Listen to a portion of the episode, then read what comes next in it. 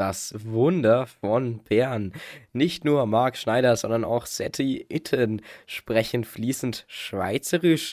Und damit herzlich willkommen, meine Damen und Herren, zu dieser 33. 34. Folge der Fürther Fußballgötter.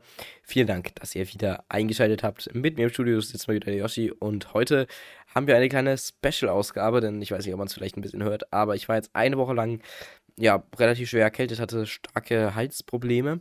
Dementsprechend auch diese starke Verspätung von diesem Podcast tut mir natürlich sehr leid. Ging aber einfach nicht anders. Ähm, dementsprechend werden wir es so gestalten, dass der Yoshi eben diese Podcast-Folge einfach mal das meiste redet und ich würde dann ab und zu mal meinen Senf dazugeben oder neuen Wind reinbringen. Aber ansonsten wird das hier auch ein wenig kürzer, nur dass ihr wenigstens ein bisschen versorgt seid mit neuen Themen, denn die haben wir dennoch. Und damit, äh, hi Yoshi. Also erst einmal Grüß Gott in Fürth in dieser Extra Express Spezialausgabe. Und die letzte Woche lief beim Kleeblatt ja von vielen Ereignissen ab. Als erstes hatte man ein Testspiel gegen den FC Ingolstadt. Das konnte man erfolgreich mit einem 3 zu 1 Auswärtserfolg ähm, in Rot ähm, besiegeln.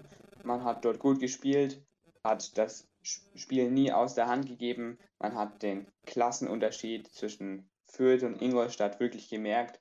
Fürth war dauerhaft ein Drücker, hat Ingolstadt kaum zu Chancen kommen lassen. Ich habe mir das ganze Spiel auch angesehen, zumindest die zweite Halbzeit. Fürth war da einfach richtig gut. Torschützen waren zum Beispiel Nils Seufert, der hat da auch mal wieder seine Füße reingehalten. Man hat hinten defensiv nichts anbrennen lassen, hat somit eine klare Steigerung zu dem Spiel gegen Pardubice gezeigt. Und Simon Aster hat auch einen Doppelpack erzielt, was auch für ihn als offensiven Rechtsverteidiger spricht. Das haben die also insgesamt richtig, richtig gut gemacht. Ähm, die Stürmer waren jetzt dann nicht so im Vordergrund. Das Gegentor fiel dann nach einem Freistoß. Da ist dann niemand so richtig hingegangen und ist diese Flanke durchgerutscht. Und Leon Schaffran sah da auch nicht ganz so optimal aus aber insgesamt ein sehr, sehr erfolgreiches Testspiel gegen Ingolstadt. Und es wurden auch zum Beispiel ein paar Spieler aus der zweiten Mannschaft eingewechselt, wie zum Beispiel Zebrauskas oder Zengin, der ja auch ein Neuzugang ist für die zweite Mannschaft. Und da hat man eben ein lockeres 3 zu 1 gegen Ingolstadt geholt. Ähm, und bei Ingolstadt hat ja auch Funk gespielt, der musste in der 21. Minute leider verletzt raus. Ja, ähm, und da gegen Ingolstadt dann ähm, mit einem 3 zu 1 finde ich ein gutes Ergebnis. Also ich glaube 3 zu 0 war das andere Testspiel. Ähm, oh, nee, nee, das war nicht 3 zu 0, das war gegen äh, Regensburg. Ähm, 1 zu 1 war das Testspiel, glaube ich, äh, in der Mitte von der Saison, soweit ich weiß. Weiß ich nicht mehr ganz. Wo Linde auch das erste Mal gespielt hatte. Hm. Dementsprechend auf jeden Fall eine absolute Verbesserung. Wir haben vom Marktwerk her übrigens als kleinen Funfact den drittteuersten der gesamten Liga. Auf Platz 4 ist dann direkt Nürnberg und auf Platz 2 und 1 ist Hamburg und äh, ich glaube, ich weiß gar nicht mehr, Hannover, glaube ich, bin ich mir unsicher. Ähm, äh, und ja, dementsprechend ja, finde ich das da auch stark, dass wir da in Ingolstadt so dermaßen performen. Aber natürlich nicht nur in Ingolstadt das Ganze. Genau, sondern auch in Bern. Man hat ein Wunder geschafft. Man hat 1 zu 1 gespielt in Bern. Bern ist ja international absolut keine No-Name-Mannschaft. Die waren im Letz in der letzten Saison Dritter. Sonst schaffen die eigentlich immer so Zweiter, Erster. Aber weil der FC Zürich überraschend Meister geworden ist in der Schweiz, hat man eben gegen den Dritten aus der Schweizerischen Liga gespielt. Cedric Itten kam leider nicht zum Einsatz. Wahrscheinlich ging es ihm nicht so gut. Man weiß es nicht.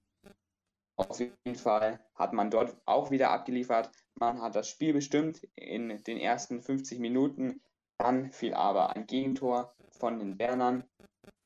Und wie es dann so ist, kommt ein Branimir Rogota, nimmt sich den Ball, legt ihn sich auf den Punkt und verwandelt in Elfmeter.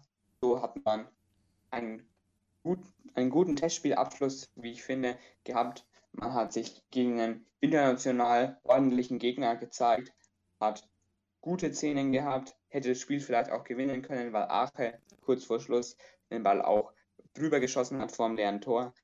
Und man hat sich wirklich sehr gut präsentiert gegen den gegen Young Boys Bern. Und das ist dann schon eine gewisse Qualität, ähm, die Hoffnung auf mehr macht in Liga 2.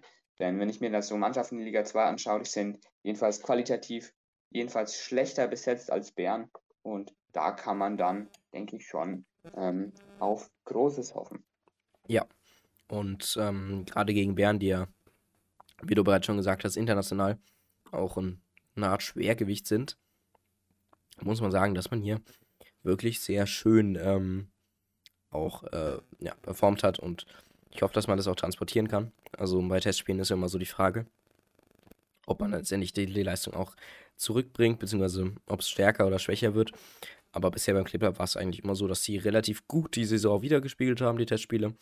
Dementsprechend denke ich, dass es eine, ja, vielleicht nicht super, super gute, aber eine überdurchschnittlich starke ähm, Saison wird bei, ähm, bei Fürth, jetzt in der zweiten Bundesliga. Und damit rechne ich und ich denke, das wird so ein Platz 4 bis, ja, vielleicht 8 oder so in der zweiten Bundesliga dann. Ja, das ist eine realistische Einschätzung. Ich bin da ein bisschen positiver gestimmt. Ich denke, dass die Fürther auf jeden Fall in die Top 5 kommen werden. Ähm, der Kader ist in meinen Augen eigentlich einer der besten der zweiten Liga. Sehr ausgeglichen. Wenn natürlich Hurgota bleibt, wenn Hurgota gehen sollte, ist er natürlich eine große Lücke. Aber ansonsten bin ich da wirklich sehr, sehr optimistisch. Und ich denke auch, dass es mit dem Aufstieg auch was werden kann. Und würde da einfach mal, wenn wir jetzt vielleicht schon so bei Saisonprognosen sind, einfach mal verführt, den Aufstieg prophezeien ähm, und den zweiten Platz vorhersagen. Absolut. Bin ich, bin ich auch ähm, bei dir natürlich, wenn man sich's, wenn man sich's wünschen würde, dann absolut, zu 100 Prozent. Ähm, ja, ich denke, den Kader haben wir dafür, wenn Litbarski dann in der zweiten Mannschaft letztendlich spielt, ähm, dann wird es natürlich nochmal einen Ticken schwieriger, aber Spaß beiseite. Ich denke, dass wir wirklich offensiv absolut die Power haben und dass wir uns auch nicht defensiv verstecken müssen. Und dementsprechend, ja, glaube ich, dass das auch eine nette Sache letztendlich wird. Und ähm, ja, ich glaube, wir müssen uns auf jeden Fall nicht schämen, wenn wir dann letztendlich in der zweiten Bundesliga auflaufen. Und gegen Kiel wird es dann auch nochmal eine interessante, Sache, weil da müssen wir natürlich dann auch den Ausblick ähm, drauf geben. Das wird jetzt wieder der erste richtig seriöse Aus, ähm, Ausblick und den wird es ähm, zum Schluss natürlich wieder von diesem Podcast geben. Aber erstmal vielleicht, Yoshi, ähm, natürlich das Testspiel jetzt gegen ähm, Bern war sehr, sehr wichtig. Ingolstadt auch interessant. Jetzt Bern natürlich die Generalprobe. Aber wie sieht es in der zweiten Mannschaft aus? Ich meine, die haben sich ja gerade erst vor der Relegation, ähm, in der Relegation vom Abstieg geschützt aus der Regionalliga in die Bayernliga. Und ja, da gab es jetzt ja viel Fluktuation, viele Abgänge, viele Neuzugänge. Und anscheinend gab es dann ein Testspiel gegen Aue. Genau. Aue ist ja aus der zweiten Bundesliga abgestiegen, ist jetzt ja auch etablierter Drittligist. Man hat immer noch Spieler, die eigentlich meinen Augen vielleicht auch gehen könnten, wie zum Beispiel Nazarov, ein offensiver Mittelfeldspieler aus Aserbaidschan. Aber bei Fürth hat man ja auch den einen oder anderen talentierten Spieler vor allem in diesem Spiel gesehen, nämlich unter anderem ähm, Willi, Willi Kamm natürlich. Ähm, eigentlich wollte ich jetzt Lucien Lebarski sagen. Lucien Lebarski hat einen Profivertrag, hat in dem Spiel aber bei der zweiten Mannschaft gespielt. Kann ich absolut nachvollziehen, weil er ja auch davor mit der Magen-Darm-Infektion außer Gefecht gesetzt worden war. Und dann lässt man ihn in der zweiten Mannschaft wieder hochkommen, gibt ihm ein bisschen Spielpraxis. Ich denke vielleicht auch, dass er nächste Woche am Sonntag gegen Pibins Ried auch spielen wird in der zweiten Mannschaft. Ich denke, Lebarski wird perspektivisch eher auch mal in der zweiten Mannschaft spielen. Ja, das ist ja auch seine erste Saison im Herrenfußball auf jeden Fall. Wer auch gespielt hat von den Profis, war natürlich Lasse Schulz, ähm, ein alter Bekannter aus diesem Podcast, der wird, denke ich, auch in der kommenden Saison für die zweite Mannschaft das Tor der Regionalliga-Mannschaft hüten. Und dann hat man natürlich noch so erfahrene Spieler wie Daniel Adlung oder Fabian Baumgärtel, die natürlich weiter dabei sind. Man hat auch einen Neuzugang von der Spielvereinigung Bayreuth, nämlich David Pfeil. Der ist gekommen, ist ein Linksverteidiger, 21 Jahre alt, hat bei Bayreuth nicht viel gespielt, die ja sogar aufgestiegen sind. Dann hat man noch ein paar Innenverteidiger bzw. Sechser geholt, zum Beispiel Ines Senkin heißt der Gute, glaube ich. Der wurde auch schon mal eingewechselt bei der ersten Mannschaft, war zuvor bei den Kickers Offenbach. 19-Jähriger, denen kann man auch was zutrauen. Dann noch ein Spieler von Freiburg 2. Also das sind wirklich viele Talente, aus denen was werden kann. Im Sturm hat man auch nachgelegt. Dort hat man sich mit Philipp Kürsamer vom Heidenheim verstärkt. Aus der zweiten Mannschaft ist er gekommen. Der kann, denke ich, auch was werden. Und man hat sich mal wieder, so wie es ja manchmal ist, in Fürth und Nürnberg mit einem Spieler vom 1. FC Nürnberg 2 verstärkt, nämlich Ismail. Der hat auch direkt getroffen in seinem ersten Spiel, dann gegen Aue. Und ich denke, bei der zweiten Mannschaft wird es in dieser Saison nicht mehr so schwer werden wie in der nächsten Saison. Man hat jetzt zwei erfahrene Spieler wie Baumgärtel und Adlung, die die ganze Mannschaft führen werden und den jungen Spielern viel mit auf, mit auf den Weg geben werden. Und dann denke ich mal, wird die zweite Mannschaft so einen Mittelfeldplatz, sage ich jetzt mal, erreichen. Vielleicht ein bisschen unteres Mittelfeld, ein bisschen oberes Mittelfeld. Ich prophezei jetzt einfach mal den zwölften Platz für die nächste Saison. Wir haben ja auch von Juho Ojanen, auch einem Podcast-Gast, gehört, wie wichtig solche Führungsspieler wie Adlung und Baumjettel sind. Und weil man die jetzt hat, denke ich, dass man gesichertes Mittelfeld mit dem zwölften Platz erreicht und sich vielleicht der ein oder andere Spieler bahnbrechend weiterentwickelt. Ja, absolut. Ähm, wie du gerade schon angesprochen hast, äh, da im Interview mit Jo Jan kann man auf jeden Fall gerne nochmal reinhören. Ist sehr informativ, gerade, ja, wenn man eben sieht, die Führungsspieler waren sonst 21, 22 vielleicht und jetzt sind sie, ja, 34 oder so, 32. Ich glaube auch nicht 32. Ähm, ja, ein Innenverteidiger mit Namen David ähm, ist natürlich immer eine gute, gutes Omen, eine gute Prophezeiung, bin ich ehrlich. Da bin ich zuversichtlich. Ähm, und ansonsten, ja, glaube ich, dass, dass wir da in der zweiten Mannschaft gut aufgestellt sind. Ich würde sagen, wir schaffen so 13., 14. Platz, hätte ich jetzt mal spontan gesagt. Ansonsten natürlich den direkten Wiederaufstieg, bin ich auch zuversichtlich. Was heißt, was heißt direkter Wiederaufstieg? Aber ja, ja, Aufstieg. Ähm, absolut. Das wird, ähm, ja, nee, ich denke eher die untere Relegation, wenn dann. Ja, und dann hoffe ich, dass das ähm, was Gutes wird dass man sich da langsam vielleicht verfestigen kann. Ähm, ja, aufsteigen muss man auf keinen Fall. Das wäre nicht das Ziel vom Kleeblatt. Deswegen einfach da bleiben, wo man gerade ist. Klasse halten, Talente holen, Spaß am Fußball haben. Und ich denke, ähm, ja, wenn man da Fußball spielen lässt, ist es auch so die Sache, die die Fütterführung haben möchte. Ja, was die ähm, Fütterführung auch haben möchte, ist einen guten und seriösen Trainer. Und den hat sie ja mit Marc Schneider auf jeden Fall bekommen. Und der hat jetzt in dem einen oder anderen Interview und generell auch in seiner Gesamtverfassung ein bisschen was zu hören gegeben. Genau. Ich war ja auch auf der Saisoneröffnung, da habe ich mir auch ein Autogramm von ihm geholt. Ähm, da war er sehr, sehr sympathisch, saß da rum und hat gefragt, wie man das Autogramm haben will, wo man es drauf haben will. Also wirklich sehr sympathisch, ist auf die Menschen zugegangen und hat nicht wie manch anderer einfach wild auf die Karten draufgeschmiert, wie manch anderer Spieler. Zur Saisoneröffnung kommen wir dann noch später. Auf jeden Fall finde ich Marc Schneider als Menschen erstmal wirklich sehr, sehr sympathisch. Er wirkt auf mich ähm, sehr offen. Ähm, er blickt jeden erst einfach mal an und ähm, er tritt einfach Menschen einfach sehr gleichgültig gegenüber, was ich schon mal gut finde.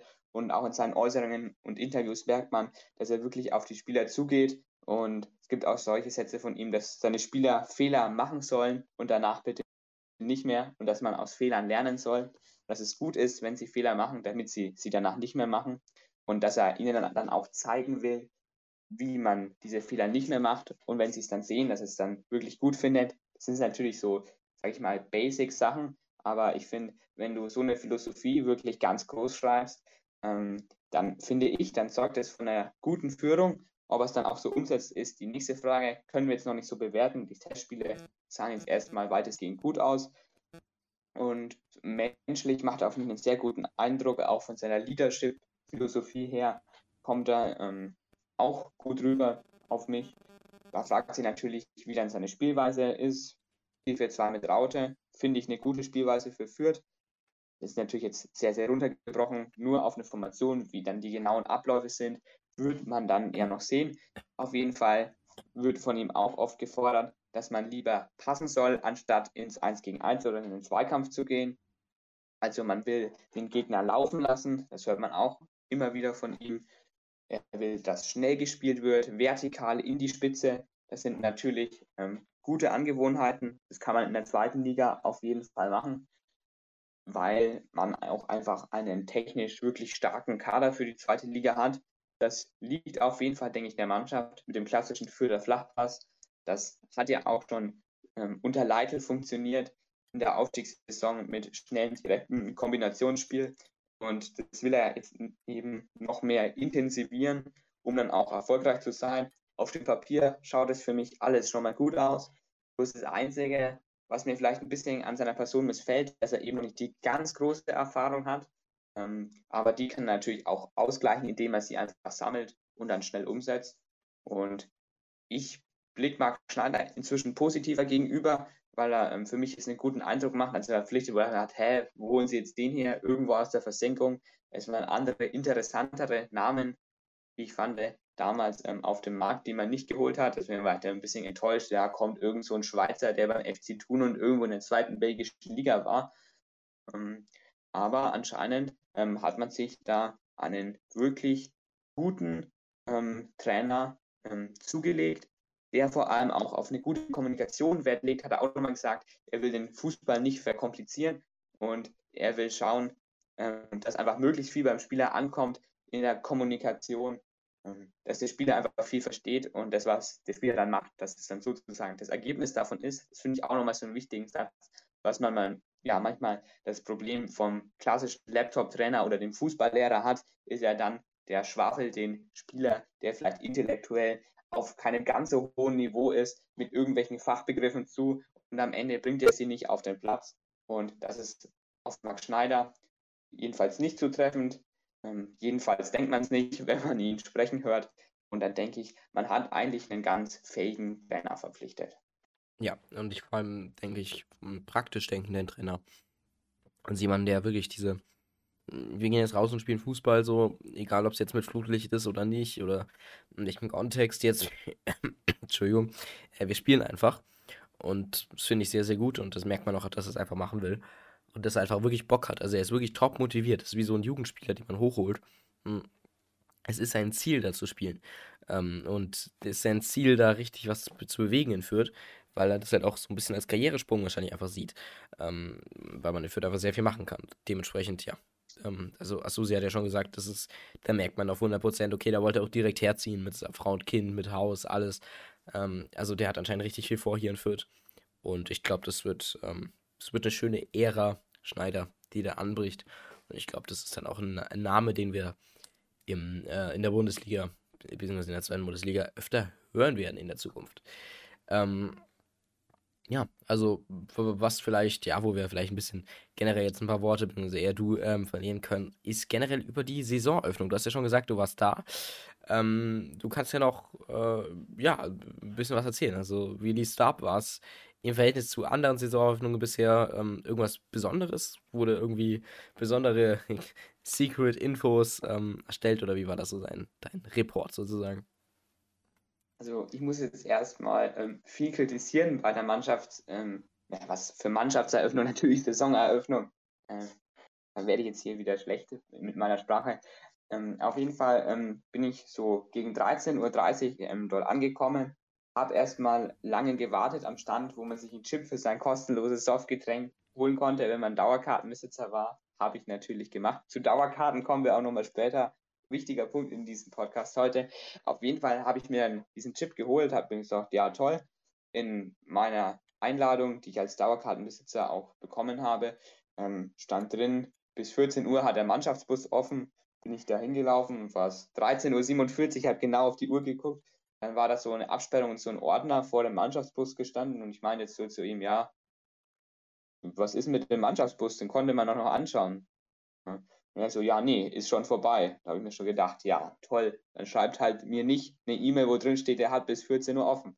Wäre vielleicht ein bisschen früher gekommen. Ein bisschen früher waren auch Kabinengespräche. Die konnte ich leider nicht mitverfolgen. Wäre vielleicht interessant gewesen. Aber ich hatte auch vorher eine lange Nacht und deswegen ähm, konnte ich da jetzt nicht schon direkt um 11 Uhr ähm, da sein. Das wäre ein bisschen sehr, sehr stressig gewesen. Hm. Ähm, dann habe ich gedacht, ja, lasse ich mir jetzt nicht vermiesen den Tag. Ähm, dann dann war Saisoneröffnung, dann erstmal ein Grußwort vom Oberbürgermeister. Da frage ich mich auch immer teilweise, was will da so ein Politiker dann da sag jetzt mal, rumlabern da auf so einer Saisoneröffnung von einem Fußballverein. Ich denke mir dann immer, mach lieber dein Zeugs. Was hast du jetzt einen großen Einfluss auf, auf den Fußballclub Kräuter Fürth? Was, was willst du da? Denke ich mir immer. Das, das bringt ihm eigentlich nichts, außer irgendwelche Wähler abzugreifen. Naja, so ist es eben. Ähm, auf jeden Fall war dann das Grußrohr vorüber. Ähm, dann kamen Asusi und Holger Schwiewagner auf die Bühne, ähm, die nochmal ähm, einen guten Überblick über die letzten Tage und das Aktuelle gegeben haben, aber auch jetzt nichts Neues bahnbrechendes. Die beiden waren sympathisch, so wie man die beiden kennt. Das führt ähm, von den Führungskräften her auf jeden Fall ähm, in guten Händen, muss man sagen. Ähm, was aber nicht gut war bei dieser Vorstellung, man musste sehr, sehr genau hinhören. Also die Boxen, ähm, die waren einfach nicht laut genug. Ähm, man kann jetzt nicht erwarten von, von den Menschen, die auf so einer Saisoneröffnung sind, dass sie da jetzt alle stillschweigend da sind und da einfach nur zuhören, sondern da wird auch ein bisschen Bier getrunken und da kann man dann schon erwarten, dass man als Verein die Lautsprecher ein bisschen lauter macht, damit man davon, was auf der Bühne ist, auch mal ein bisschen was versteht. Und man hat nicht viel verstanden. Ich stand auch ziemlich weit hinten, weil ich jetzt keine Lust hatte, ähm, mir jetzt irgendwie einen Platz frei zu schaufeln auf irgendwelchen Bierbänken, die schon alle ähm, voll waren. Ähm, und für die Leute, die ein bisschen weiter hinten stehen, für die sollte man halt irgendwie auch noch ein Programm haben und die dann nicht, sage ich jetzt mal, im Regen stehen lassen und nur kleine Bruchstücke mithören lassen. Letztendlich habe ich dann aber auch ein bisschen was verstanden. Dann wurde die Mannschaft vorgestellt. Der Stadionsprecher und ähm, ein anderer Moderator haben dann die einzelnen Spieler vorgestellt, die mussten dann immer so Sätze vervollständigen. Hm, ehrlich gesagt war es ziemlich inhaltslos. Ich habe da jetzt nichts Großes Neues erfahren. Ja, das einzige Lustige war praktisch, dass ähm, Pululu immer sehr gerne ähm, mit Dixon Abiyama abhängt. Ist natürlich toll, dass die zwei sich verstehen. Aber ansonsten ähm, konnte ich da jetzt nichts draus ziehen, weil man natürlich auch nicht so viel verstanden hat, muss man dazu sagen. Nächster großer Programmpunkt war dann natürlich die Autogrammstunde und da ging es dann schon mal los. Hat erstmal ein bisschen länger gedauert, wie es aufgeschrieben war und es war wirklich komplett desorganisiert. Da waren Bierbänke, wo die Spieler und die Trainer ähm, sich draufsetzen sollten. Ähm, da haben die auch gesessen, dann waren so billige Plastikabsperrungen da und dann durften erstmal ähm, die Kinder vom Kids Club dahin. Finde ich auch sinnvoll, dass man die zuerst da reinlässt aber es war halt überhaupt keine Kommunikation. Wo soll ich mich anstellen, damit ich da ein Autogramm kriege? Wo ist jetzt die richtige Reihe? Das waren nämlich zwei Reihen. Man wusste nicht, wo man sich hinstellt, sondern die eine war lang, die eine war kurz. Man wusste aber trotzdem nicht, welche da jetzt bevorzugt wird, weil eben diese Kids Club Leute da waren.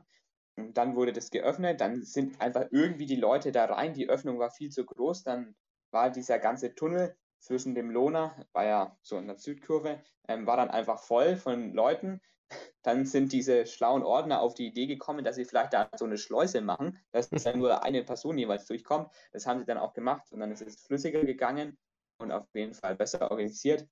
Ich habe jetzt auf jeden Fall ähm, Autogramme von ein paar Spielern. Habt ihr auch welche mitgenommen? Ähm, von Meyerhöfer und Lebarski hat man leider keins bekommen, ähm, weil die keine Karten mehr hatten. Die waren ganz am Ende gesessen. Ich denke, dass davor noch ein paar Leute waren, weil ja die Absperrung nicht hingereicht hat. Auf jeden Fall auch wieder ein Zeichen, dass es einfach schlecht organisiert war. Ragnar Ache war nicht vor Ort bei der Saisoneröffnung, deswegen habe ich auch keine Autogrammkarte von ihm bekommen. Man wusste nicht wieso, keiner hat einen Grund genannt. Auf jeden Fall, als ich meine Pfandflasche zurückgegeben habe ähm, an der Ausgabestelle, ähm, habe ich Ragnar Ache in die Haupttribüne ein bisschen gelangweilt mit Jogginganzug reingehen sehen.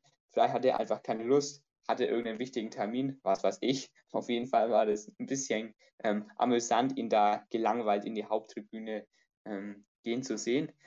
Von den Spielern her ähm, waren die eigentlich alle ähm, in Ordnung zu den Fans beim Unterschreiben. Pietro Willems hat eine wunderschöne goldene Brille aufgehabt und bis auf ähm, die schlechte Organisation war eigentlich eine gute Stimmung vor Ort und mir hat es eigentlich auch gut gefallen, auch wenn man es wirklich besser hätte organisieren können.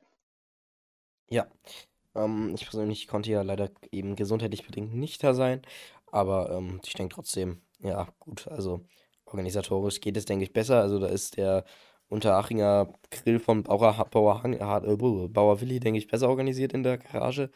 Aber gut, ähm, das ist halt dann einfach manchmal so bei Fürth, das macht es ja dann irgendwie auch ein bisschen aus, dass alles so chaotisch ist, nicht wahr? Ja, ähm, gut, dann, was auch chaotisch ist, sind die Dauerkarten. Und da kann ich jetzt auch mal kurz ein Lied von singen. Weil, ja, ich habe zum Beispiel eine Dauerkarte bestellt vor einem halben Monat, mehr, glaube ich, dreiviertel Monat. Und die ist einfach immer noch nicht da. Da steht immer noch in Bearbeitung. Dann irgendwie zwei Wochen später habe ich eine Mail bekommen von wegen, ja, die haben noch kein ähm, Passbild von mir bekommen. Dann habe ich das zugeschickt zweimal und da stand immer noch jetzt zur Bearbeitung. Keine Ahnung, ich frage mich auch, ob ich jetzt da vielleicht mal anrufen sollte oder nicht. Und ob da jetzt auch irgendwann mal die Deadline erreicht ist, wurde auch sehr schlecht kommuniziert. Man weiß nicht, wie lange sind diese Dauerkarten erhalt, ähm, äh, sozusagen haltenmäßig. Das ist alles sehr merkwürdig. Ähm, und ja, wir haben da auch einen Zuschauer, der da ein bisschen seine Erfahrungen mit uns geteilt hat. Genau. Ähm, ich habe mit dem auf Instagram ein bisschen rumgeschrieben. Auf jeden Fall äh, sympathischer Herr, der Gute. Ähm, der wollte nämlich seine Dauerkarte einfach verlängern, so wie es immer ging, ähm, hat aber einfach nichts bekommen. Ähm, nach einem regen E-Mail-Kontakt dann ähm, wurde ihm gesagt, ja, ähm, sie haben ja nicht verlängert, obwohl er nicht verlängert hat, ähm, der Gute. Ja, schlussendlich ist es dann so, dass sein Platz auf der Gegend gerade von jemand anderem belegt war und dass er jetzt sich einen anderen Platz nimmt, ähm, weil irgendein Mitarbeiter das verpennt hat. Und also das ist wahnsinnig amateurhaft und dreist.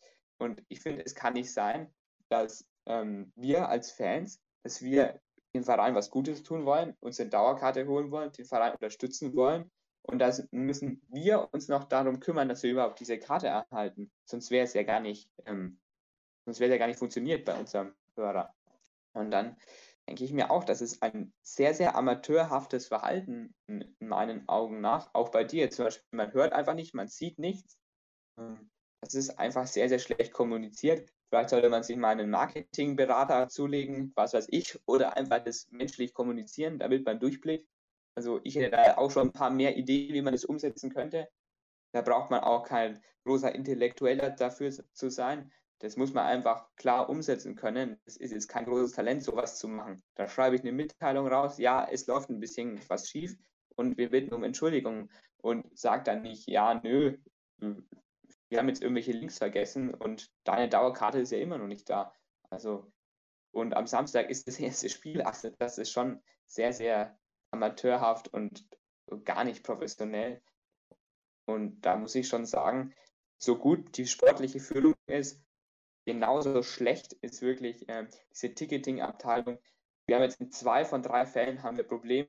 Bei mir hat zum Glück alles funktioniert bei meiner Dauerkarte, aber das ist schon wirklich fast skandalös. Die Bildzeitung würde da jetzt einen tollen Titel draus machen. Ja, da würden sie noch irgendwie Karl Lauterbach mit reinpacken, dann wäre es ähm, Feierabend für die Bildzeitung. Ja, also was ich halt schwierig finde, das ist halt der eine dermaßen krasse Bürokratie. Du weißt noch nicht, hast du jetzt alles richtig gemacht, liegt es vielleicht doch an dir, dann fühlst du dich doch ein bisschen schuldig. Ähm, und du, was, was bleibt dir denn anderes übrig, jetzt im Fall von unserem Zuschauer zum Beispiel, Zuhörer? Ähm, so, was soll er denn machen? Soll er jetzt sagen, ja, nö, jetzt nehme ich keine Dauerkarte? Ja, er muss jetzt ja die nehmen, er muss jetzt ja den anderen Platz nehmen. So. Der Verein könnte die, die größte, den größten Mist sozusagen bauen und trotzdem würden es die Fans noch kaufen, weil es keine andere Alternative gibt. So, das finde ich immer sehr gefährlich, wenn sozusagen so ein Monopol in Anführungszeichen gibt. Natürlich geht es jetzt bei Fürth nicht anders, weil es nur Fürth als einzelnen Gefallen gibt, aber ne, das ist, ich denke mal, verstehe, was ich meine, das ist manchmal ein bisschen dreist, wenn man das dann so ein bisschen indirekt ausnutzt. Und man muss auch bedenken, die Karte kostet 100, 200 Euro. Also das ist, das ist viel Geld für gerade etwas jüngere Leute, für Studenten. Und deswegen, ja, sollte man da wirklich ein bisschen respektvoller, finde ich, mit diesem Geld und mit der Verantwortung, die man da auch als Verein hat, ähm, umgehen. Ja, ähm, die Verantwortung haben wir auch im, in dem Spiel gegen den ersten, äh, ersten FC Kiel, nee, gegen, ähm, gegen Kiel. Und ähm, da haben wir, ja, ähm, die Holsteiner, die wir erstmal ein bisschen auseinandernehmen müssen. Und ich würde sagen, im ersten Spiel der Saison gewinnt wird auf jeden Fall und zwar mit 2 zu 1. Okay, ähm, ein Tipp, ähm, den ich mich in der Tendenz natürlich anschließe. Ich will jetzt erstmal ein bisschen was über Kiel sagen. Kiel war ja damals, als Fürth aufgestiegen ist, ähm, hat eine gute Rolle in der zweiten Liga gespielt, wurde dann im letzten Spieltag von Fürth nur auf den dritten Platz verdrängt. Und letzte Saison lief für Kiel nicht ganz so erfolgreich, waren dann im Mittelfeld, hatten in der Hinrunde auch viel mit dem Abstieg zu tun. Der Kader schaut, finde ich, nicht stark aus. Man hat so ein paar gescheiterte Bayern-Spieler wie Fiete Arp oder Quasi Fried. Ähm, quasi Fried, von ihm halte ich sehr viel, ist ein starker Stoßstürmer. Auf ihn muss man auf jeden Fall aufpassen. Ähm, Fiete Ab, ähm, ja, hat sich einfach dermaßen schlecht entwickelt, wurde von Bayern ja jetzt praktisch rausgeschmissen und hat noch eine Abfindung bekommen. Ähm, also er, ihm scheint es finanziell ganz gut zu gehen. Ähm, Fabian Reese ist auch bei Kiel. Ähm, für die langjährigen Fürth-Fans, die werden es wissen, der war früher mal bei Fürth, ausgeliehen von Schalke. Und jedes Mal, als ich damals im Stadion war, als ich schon Riese gesehen habe, ich wusste, das kann nicht gut werden. Er hat, das war ein Stürmer, ein Außenstürmer, manchmal auch im Mittelsturm. Er hat einfach keine Tore geschossen als Offensivspieler. Am Ende der Saison hatte er dann immer ein, zwei Tore. Und du wusstest schon, wenn Riese am Ball ist, da passiert offensiv nichts. Und der ist jetzt bei Kiel, hat sich ein bisschen weiterentwickelt. Ich glaube, er schießt trotzdem immer noch keine Tore. Dann gibt es noch so Spieler wie Louis Holtby, die irgendwie in ihrer Rente zurückgeholt worden sind zu Kiel. Alexander Mühling ist für mich ein sehr guter Mittelfeldspieler von Kiel. Das ist so für mich, denke ich mal, der beste Spieler von denen, hat auch einen dementsprechend hohen Marktwert. Hauke Wahl als Turm in der Innenverteidigung ist auch noch zu erwähnen. Und ansonsten denke ich, dass Kiel von Kader her auf jeden Fall nicht mit Fürth mithalten kann. Ist natürlich trotzdem interessant jetzt zu sehen. Ähm, der erste Spieltag es ist immer vieles neu. Es gibt vielleicht noch viele Unsicherheiten. Und es wird auf jeden Fall schwierig, denke ich, weil es eben der erste Spieltag ist. Und ich tippe einfach mal auf ein 3 zu 1 von Fürth. Man wird sich gut präsentieren, ähm, wird noch vielleicht defensiv die ein oder anderen Schwächen zeigen, weil die Defensive ja jetzt doch neu aufgestellt worden ist. Und dann denke ich, dass man mit 3 zu 1 dann die erste Saison eröffnet merke schon, mit dem 3 zu 1 wird es sehr schwierig haben, natürlich. Die Anfangsstart in die Saisonphase, ja, absolut. Nee, ähm, ja, also ich würde sagen 2 zu 1 oder so. Es kann wirklich auch sein, dass Fürth verliert, weil ja, die einfach einen größeren Druck haben und Kiel sich so denkt, ja, das ist mein Jahr. Und dann, ja, durchzieht, weiß ich nicht, müssen wir gucken. Ansonsten würde ich sagen, Fürth macht das easy und schlägt den Ball weg. Ja, ähm, und dann bis zu dem Zeitpunkt, meine lieben Freunde, das war ein bisschen eine andere Podcast-Folge, ist aber trotzdem nicht schlimm. Wir sind trotzdem auf die 30 Minuten gekommen, wundert mich gerade ein bisschen, exakt. Ähm, ja, freut mich auch mal wieder, dass wir einen Ausblick machen können auf Kiel. Ich freue mich einfach wahnsinnig auf die neue Saison, ähm, die ja schon, wo wir eigentlich schon mittendrin sind. Und dann sehen wir uns, ähm, wenn es wieder heißt.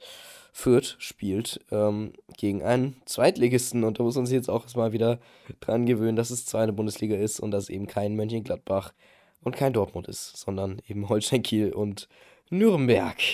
Ja, und bis dahin, denkt dran, Fußball ist ein schöner Sport und dann hat wie immer Yoshi das letzte Wort. Ich bin natürlich auch sehr, sehr motiviert auf die nächsten Wochen. Wir werden ein schönes Fußballwochenende haben am Samstag gegen Kiel dann am Sonntag gegen Pipin Tried bei der zweiten Mannschaft, da werde ich auch am Start sein. Ähm, es wird sehr, sehr toll. Julian Green wird hoffentlich ein Tor schießen. Bei der zweiten Und, Mannschaft. Äh, genau, bei der zweiten Mannschaft, da bin ich natürlich dann sehr erfreut drüber. Ähm, ich hoffe einfach mal, dass sich diese ganzen Dauerkartenproblematik bei dir und auch bei unserem Hörer lösen lässt, auch noch bei anderen Hörerinnen und Hörern vielleicht. Einfach mal, wenn irgendwas ist, auch Feedback immer gerne über Instagram anschreiben. Freut uns sehr. Natürlich, vielleicht gibt es da auch eine Entschädigung, würde ich mal hoffen, vielleicht für, die, für den ein oder anderen ähm, alleingelassenen Dauerkartenkäufer. Ich finde schon, dass man da eine kleine Entschädigung mal als Vierte rausspringen lassen könnte. Dann aber auch genug geredet und Ade bleibt schön. Adi bleibt schön, wenn man Lungwitz nicht zurückholt, muss ja das Geld, finde ich, da sein. Gut, Leute, dann denkt dran, Fußball ist ein schöner Sport und dann sehen wir uns nächste Woche. Adios. Tschüss.